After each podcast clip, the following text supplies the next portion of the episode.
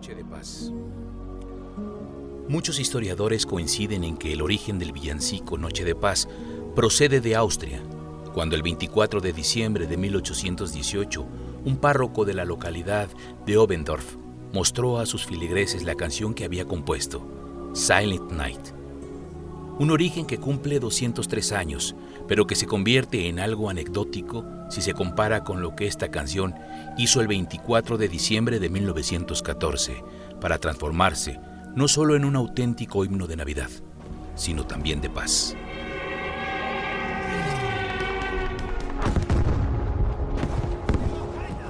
Habían transcurrido apenas cuatro meses desde el inicio de la Primera Guerra Mundial. Alemanes y aliados luchaban en los frentes de Bélgica y Francia. Desde sus trincheras anegadas, los soldados del Imperio Alemán y las tropas británicas intercambiaban en medio de la niebla disparos sobre una franja de tierra rodeada de heridos y muertos. Cerca de la medianoche, los alemanes comenzaron a decorar sus trincheras, desde donde emergen sus voces quebradas por la emoción rompiendo el silencio nocturno, cantando Noche de Paz.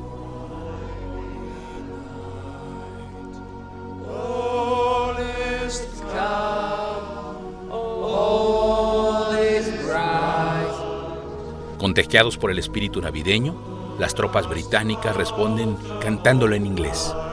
La tierra de odio se transforma entonces en un campo de esperanza y las tropas detienen los disparos, abandonan sus trincheras en un gesto espontáneo, se dan la mano.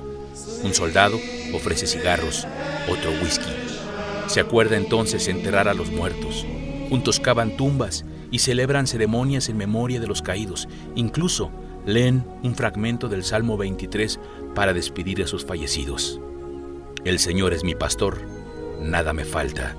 Sobre pastos verdes me hace reposar, por aguas tranquilas me conduce. El Señor me da nueva fuerza me consuela, me hace perseverar, me lleva por el buen camino, por el amor de su nombre. Aunque camine por un valle oscuro, no temeré mal alguno, porque Él está conmigo.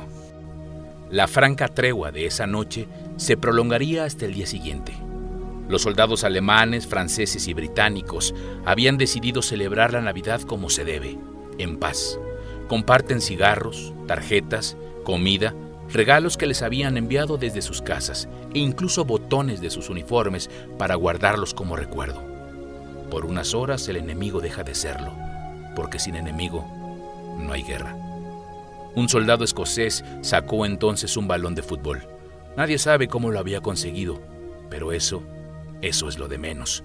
Decidieron retar a los alemanes en el congelado suelo del frente de batalla un partido de fútbol que pasaría a la historia como símbolo de la capacidad de cofraternización humana.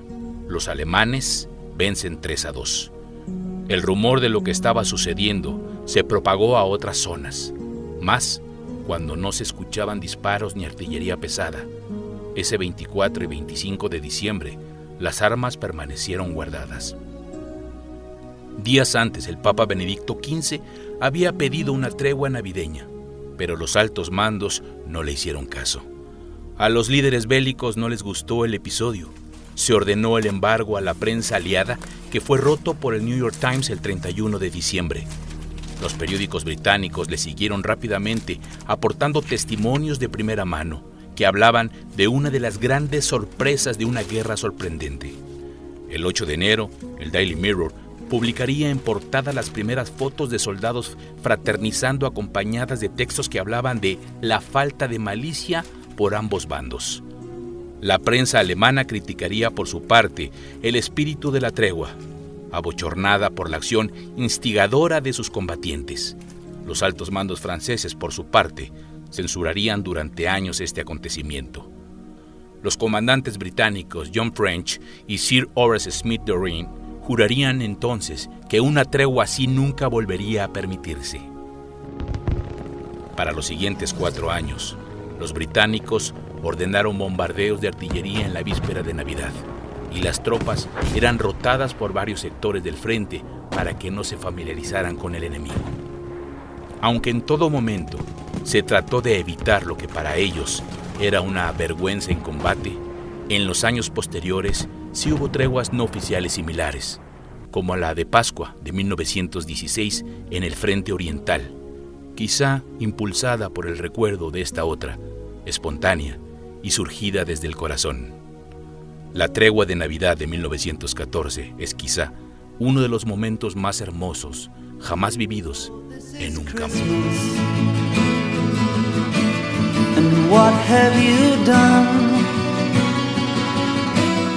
Another year and a new one just begun. And so